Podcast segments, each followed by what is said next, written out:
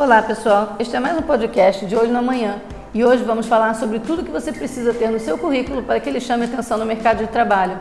Mas não esquece, segue a gente, curte e compartilha para que possamos sempre trazer novidades relevantes para você. Seu currículo é um dos documentos mais importantes na sua busca de emprego. O objetivo do seu currículo é ajudar rapidamente os empregadores a saber quem você é e se suas habilidades e experiências correspondem ao cargo para o qual você está se candidatando. Embora cada currículo seja diferente dependendo da educação, histórico profissional, setor e posição, existem algumas seções importantes que você pode incluir em seu currículo. Neste podcast, descreveremos o que incluir em um currículo que você usa para candidatura a empregos. Para obter inspiração sobre o que incluir em um currículo, pode ser útil analisar exemplos de currículos em sua posição ou setor. Embora você possa decidir adicionar, remover ou alterar seções dependendo da sua inscrição, Aqui estão algumas seções de currículos mais comuns. 1. Um, nome e informação de contato. No mínimo, sua seção de informações de contato deve incluir seu nome, número de telefone e endereço de e-mail. Dependendo do tipo de trabalho para o qual você está se candidatando, você também pode incluir um link para um portfólio online ou site profissional. Uma prática comum é usar seu nome como título de página formatado para que os empregadores possam identificar facilmente seu nome e informações de contato primeiro. 2. Resumo objetivo do currículo. O resumo objetivo do seu currículo deve ser uma seção curta de uma ou duas frases que explique brevemente quem você é e por que está qualificado para a vaga. Revise cuidadosamente o anúncio de emprego para obter pistas sobre quais de suas habilidades técnicas e pessoais serão importantes e relevantes para esta vaga. Resumos e objetivos de currículo são ligeiramente diferentes e você deve optar por incluir um ou ambos, dependendo de sua formação e da posição que está procurando. Um resumo de currículo descreverá sua experiência de trabalho, enquanto um objetivo de currículo indicará suas metas de curto prazo.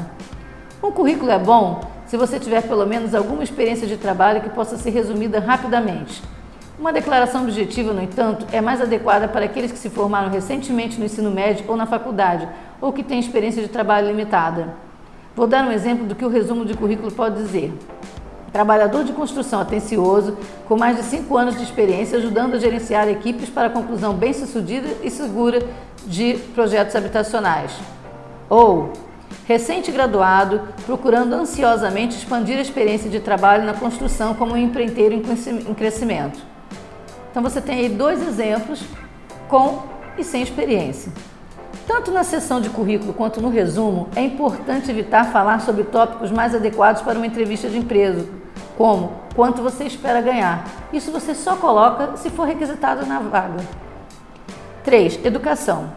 A seção de educação do currículo é útil para os empregadores que exigem certo grau, certificado ou nível de experiência. Você deve incluir sua educação mais recente e relevante com base em seu nível de experiência. Os elementos de uma sessão de educação devem incluir o nome da escola, a localização, no caso o estado, não é o endereço da escola, o grau que você obteve, caso tenha obtido, seu campo de estudo e o ano de graduação, se você já se graduou, senão você coloca que iniciou no ano tal. Seu coeficiente de rendimento, se for relevante. Se você tiver um CR baixo, é melhor não mencionar.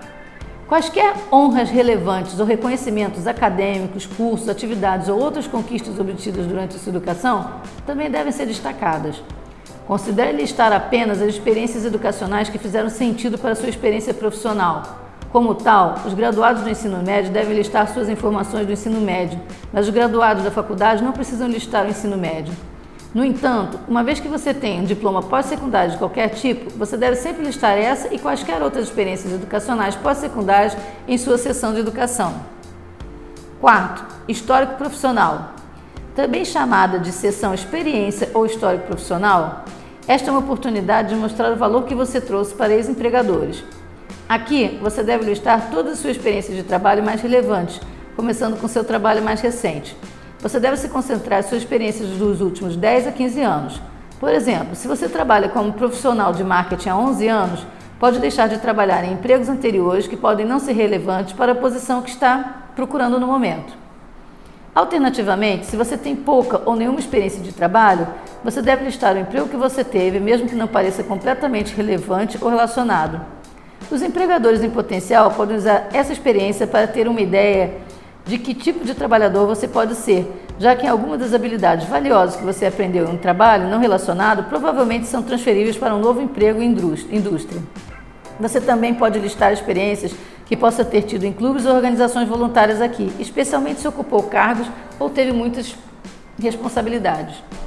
Seu histórico de emprego deve incluir o nome do empregador, seu cargo, anos de emprego e alguns pontos com suas realizações mais fortes e relevantes. Lidere com verbos de ações fortes e siga com uma realização em vez de uma tarefa. Os empregadores estão interessados no que você conquistou, não apenas nas tarefas que realizou.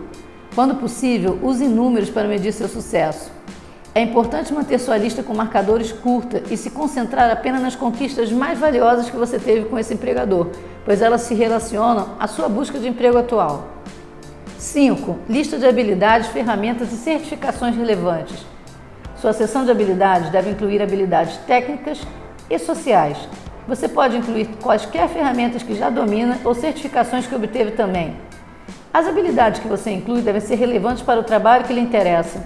Por exemplo, você pode ter excelentes habilidades em diferentes áreas, mas todas essas habilidades podem não ser aplicadas, aplicáveis a esse trabalho.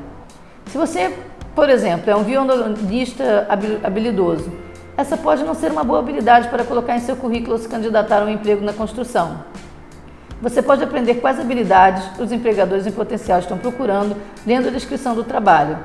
À medida que você lê os anúncios de emprego, anote as palavras-chave que correspondem às suas habilidades e inclua-as na seção de habilidades, conforme apropriado.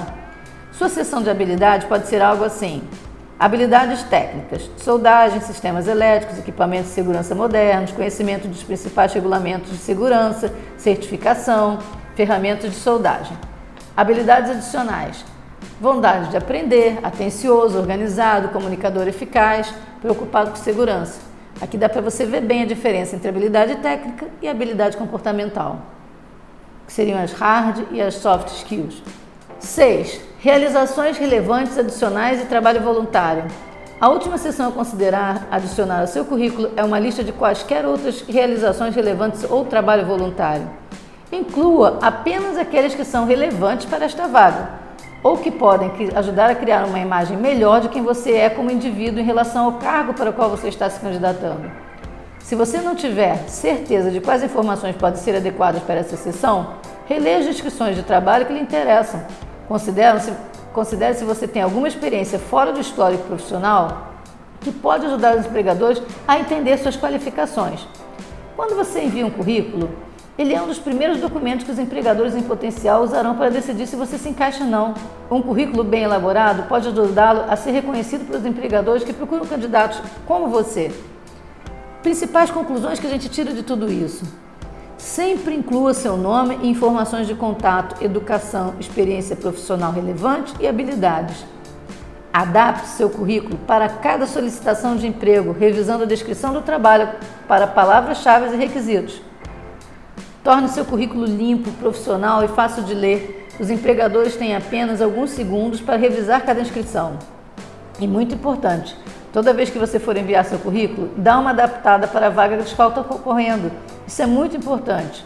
Coloca nele palavras-chave que tenham no recrutamento. Isto vai facilitar que você seja selecionado em seleções de inteligência artificial. Agora, se você tem dificuldade em formatar e quer participar do nosso banco de currículos GAT, corre no nosso site Lá nós temos o gerenciador de currículos e você vai poder fazer isso de forma bem rápida e legal. Até a próxima!